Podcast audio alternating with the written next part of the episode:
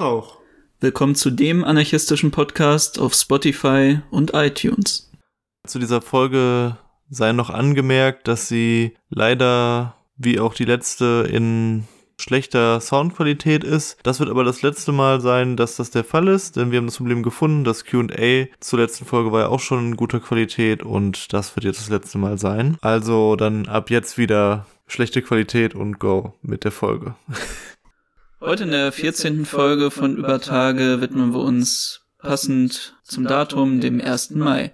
Das Ganze werden wir aus einer anarchistischen Perspektive machen und dabei wollen wir uns zuerst ein bisschen angucken, wie ist denn eigentlich der 1. Mai entstanden und was hat es mit dem ganzen Gründungsmythos des 1. Mai auf sich, der Haymarket-Affäre. Danach werden wir uns angucken, wie wurde der 1. Mai unter anderem im NS pervertiert aber auch, wie wurde er weiterhin dann in den anderen Ländern und in den anderen Bewegungen begangen. Und zum Ende werden wir uns dann nochmal anschauen, wie sieht eigentlich der 1. Mai aktuell aus, unter anderem auch in unserer Region.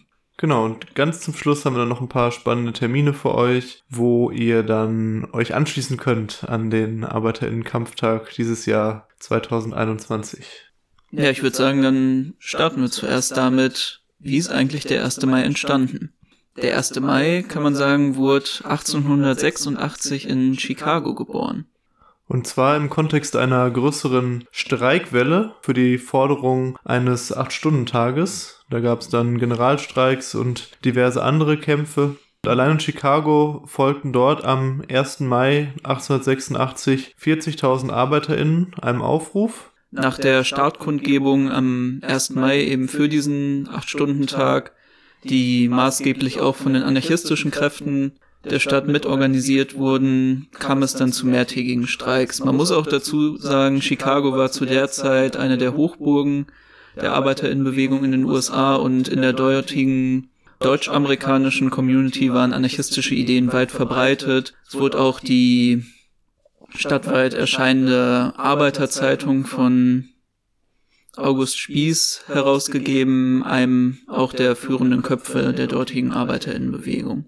Ja, und nach den mehrtägigen Streiks kam es dann am 3. Mai zur Auseinandersetzung mit der Polizei, bei der auch mehrere ArbeiterInnen erschossen wurden. Und schließlich am 4. Mai kam es zu dem berühmten Bombenwurf, und das ist auch bis heute ungeklärt. Also da ist eben eine Bombe in die Reihe von Polizisten geflogen, als wahrscheinlich Racheakt oder vielleicht auch als eine Felsfleck-Aktion von der Polizei. Es ist völlig unklar, was genau da, was genau da passiert ist. Es sind auf jeden Fall Polizisten daran gestorben und es gab dann eine wilde Schießerei. Die Polizei hat in die Menge geschossen. Auch Arbeiter haben zurückgeschossen, weil die ja. entsprechend dann bewaffnet waren auf Grundlage der Erfahrung der vergangenen. Und der ersten Aufrufe. Also es war auch so, dass bei den ersten Aufrufen explizit gesagt wurde, bewaffnet euch. Das wurde dann in späteren Versionen wieder zurückgenommen. Aber man kann sich auch in der Zeit das Recht einfach damit erklären, dass es total üblich war, als Methode einen Streik zu brechen,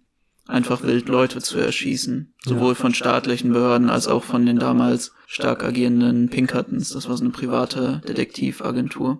Ja, und am 4. Mai sind dann eben vier ArbeiterInnen und sieben Polizisten getötet worden. Das lieferte dann letztendlich die Grundlage für eine Verhaftungswelle, eine große, in dessen Kontext hunderte von ArbeiterInnen verhaftet wurden. Unter wirklich fadenscheinigen Beweisen wurden dann auch sieben bekannte Anarchisten der Stadt festgenommen und in einem Schauprozess verurteilt. Das ist so eigentlich einer der größten Justizskandale in der Geschichte der, der, USA. Die Leute wurden auch später rehabilitiert, aber das hat natürlich den Leuten nichts mehr, den Genossen nichts mehr gebracht. Das waren tatsächlich alles Genossen. Die wurden dann hingerichtet oder haben sich teilweise selbst umgebracht. Und das war auch zum größeren Teil waren das auch dann tatsächlich deutsch-amerikanische Anarchisten. Hingerichtet wurden August Spieß, Albert Parsons und George Engel und, und Adolf Fischer. Diese wurden erhängt. Louis Ling beging mutmaßlich Selbstmord in seiner Zelle. Oskar Nebe wurde zu 15 Jahren Gefängnis verurteilt und die Todesurteile gegen Michael Schwab, Samuel Fielden wurden später vom Gouverneur nach dem Gnadenrecht in lebenslange Haft umgewandelt. Von diesen Leuten sprechen wir dann auch, wenn wir von den Haymarket-Märtyrern reden Und die wurden dann auch zu dem Gesicht eben dieser Repressionskampagne und damit auch zum Mythos des 1. Mai. Und da kann man halt sehr gut daran sehen, wie, wie eben die Justiz, wie der Staat, wie die Bullen eben diese ganzen Ereignisse als Vorwand benutzt haben, um letztendlich wichtige Köpfe der anarchistischen Bewegung damals auszuschalten, die Situation ausgenutzt haben, um die Bewegung nachhaltig zu schwächen. Man kann in dem Beispiel vielleicht sogar tatsächlich davon sprechen, dass es nicht gelungen ist, weil nun mal, ja, der Mythos, da, dadurch der Mythos der, der Arbeiter in Bewegung geboren wurde, also der Tag der Arbeiter in Klasse geboren wurde mit dem 1. Mai und in dem Fall hat es also eigentlich nicht wirklich funktioniert, auch wenn natürlich das Opfer, was dafür gebracht wurde, wurde sehr groß war. Ja, man muss auch noch dazu sagen, dass das zu einer massenhaften Mobilisierung auf der gesamten Welt geführt hat. Also überall wurde an diesem Prozess Anteil genommen, überall gab es Solidaritätsbekundungen, Solidaritätsdemonstrationen. Und wie du schon gesagt hast, das hat ja eigentlich einen der mächtigsten Termine und einen der zentralen Traditionsanknüpfungspunkte unserer Klasse eigentlich geschaffen.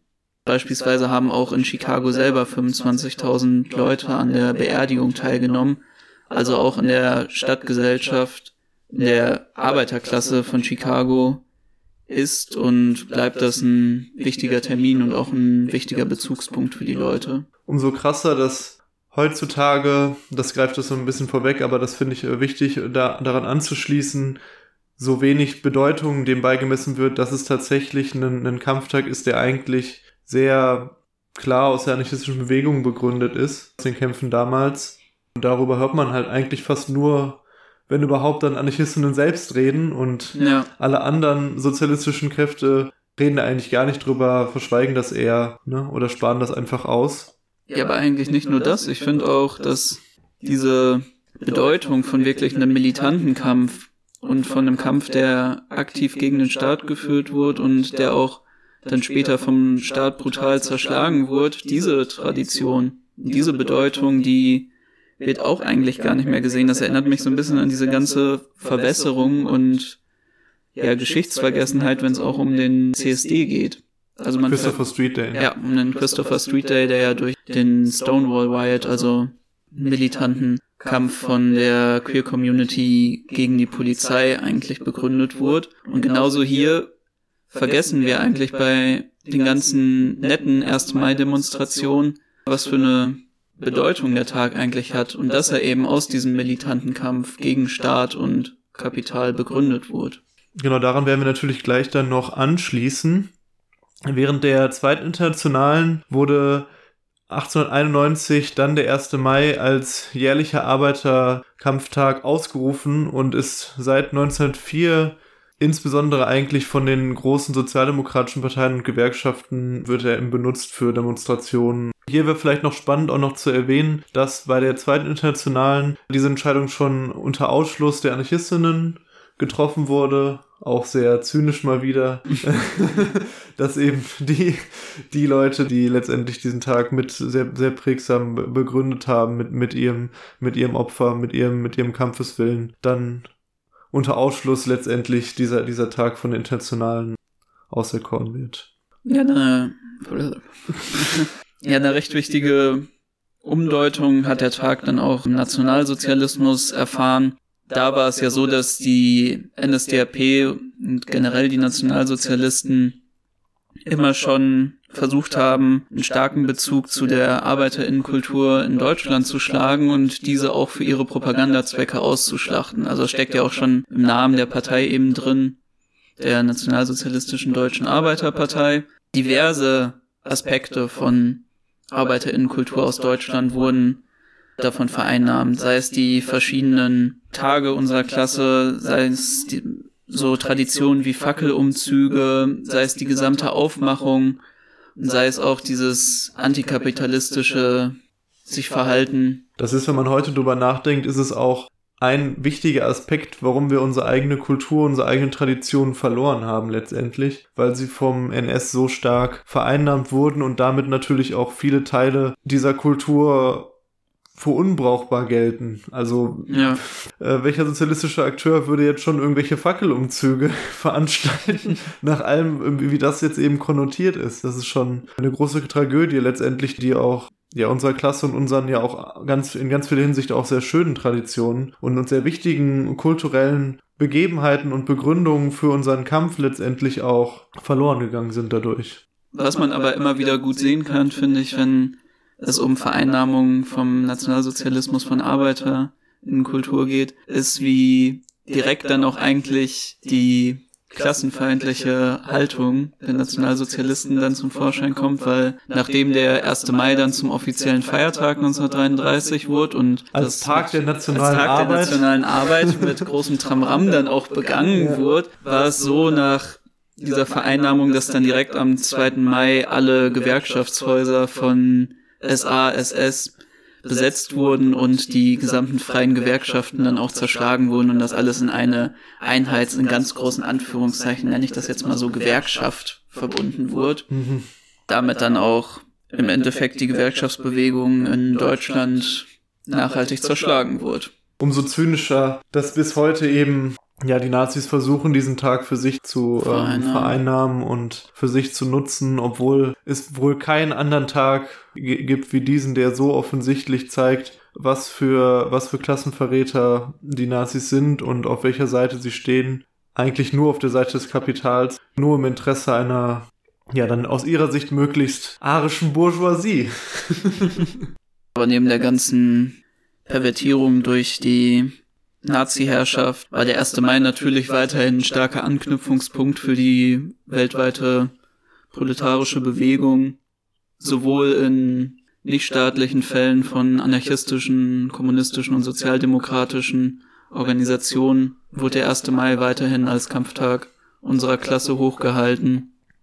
Aber natürlich auch in den realsozialistischen Ländern wurde der Kampftag dann zu einem Staatsfeiertag umgeformt und in den Mythos der jeweiligen realsozialistischen Länder dann eingespannt und natürlich auch für Propagandazwecke verwendet.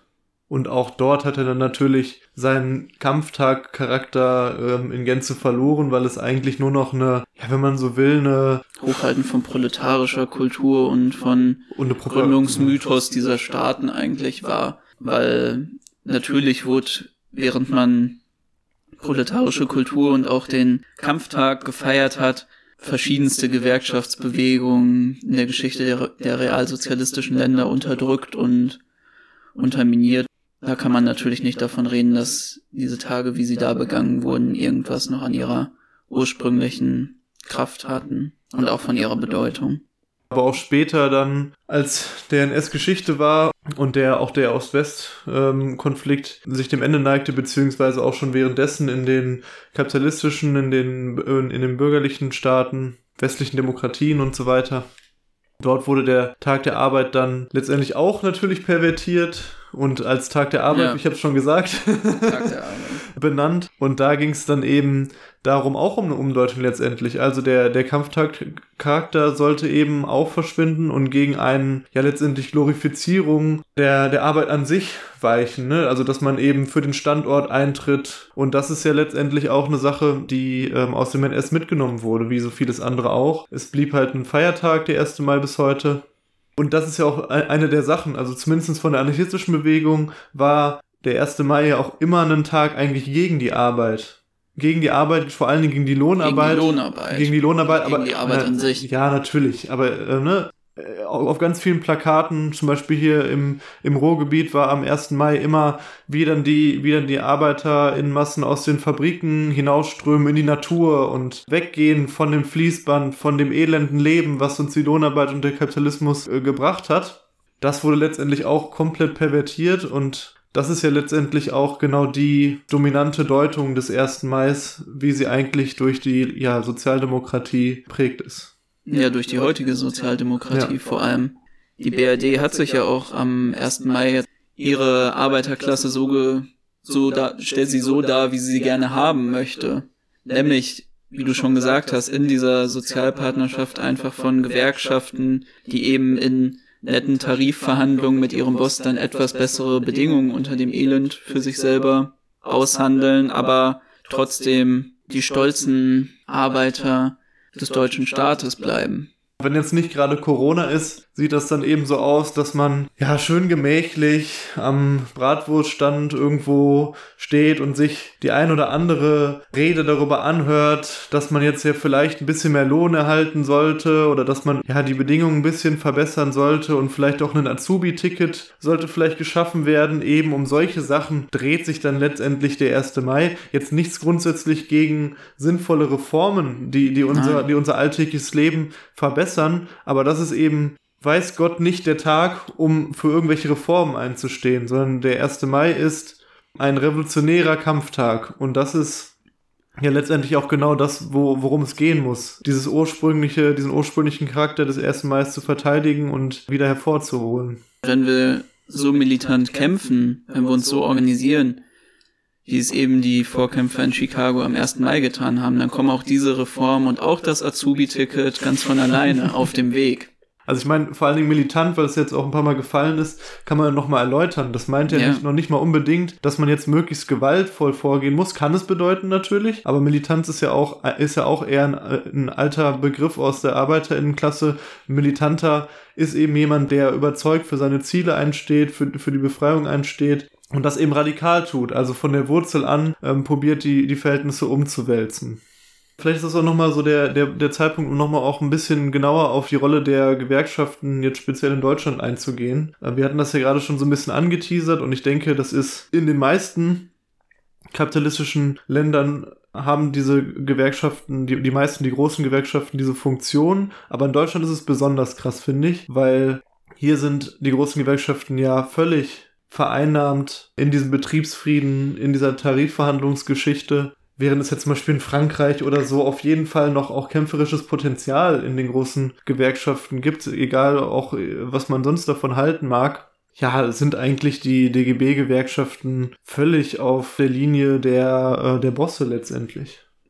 Das ist wirklich, kann man sagen, so ein bisschen Interessenvertretung im legalen Rahmen, aber auch nur so, zahn also so zahnlos, wie es nur irgendwie möglich ist auch wenn jetzt andere Gewerkschaften, du hast das in Frankreich genannt, nicht jetzt direkt dafür eintreten, um den freiheitlichen Kommunismus zu erkämpfen, ist es ja wenigstens so, dass sie sich nicht komplett dem legalen Rahmen, den der Staat vorgibt, beugen. Und ich weiß gar nicht, wann es in Deutschland das letzte Mal zu einem von den etablierten Gewerkschaften unterstützten Nicht-Warnstreik kam.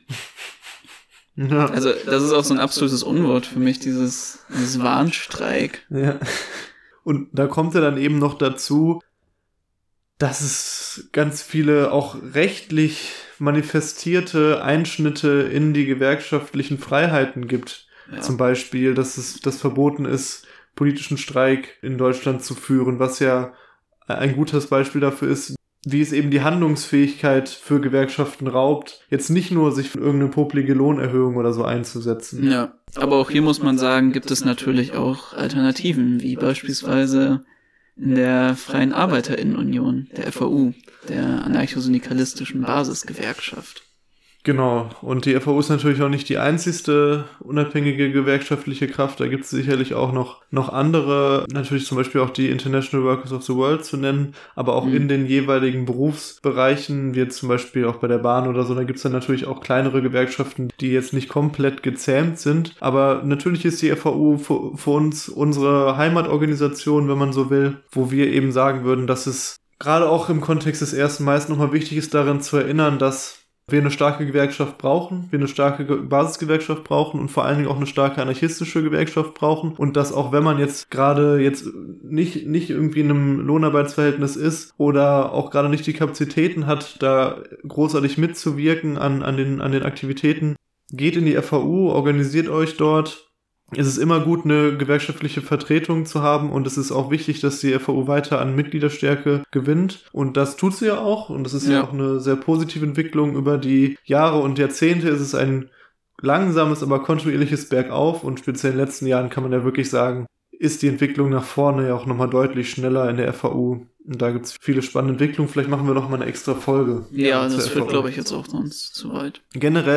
Gibt es aber auch natürlich neben Initiative von den Basisgewerkschaften gibt es natürlich auch eine Reihe von anderen Initiativen. Es gibt zum Beispiel in einigen Städten noch traditionelle autonome 1. Mai-Demonstrationen. Mhm. Es gibt von allen möglichen linksradikalen Initiativen, De äh, Demonstrationen und natürlich gibt's dann auch Gegenaktivitäten gegen irgendwelche Nazi-Vereinnahmungsversuche vom 1. Mai. Ja, und da muss man ja leider sagen, dass durch eben die Stärke der Nazi-Strukturen eben im Ruhrgebiet und natürlich auch vor allem in Dortmund und inzwischen auch in Essen es leider so geworden ist, dass es hier üblich ist, dass linke Strukturen nicht mehr eigene 1. Mai-Demonstrationen anmelden und durchführen, sondern dass es eben vor allem sich auf diese Gegenaktivitäten zu Nazi-Aufmärschen am 1. Mai beschränkt. Und ja, da muss man einfach sagen, dass die Nazis es wunderbar schaffen, am 1. Mai an diesem so zentralen Tag eben die linksradikalen Kräfte, die klassenkämpferischen Kräfte auf ihre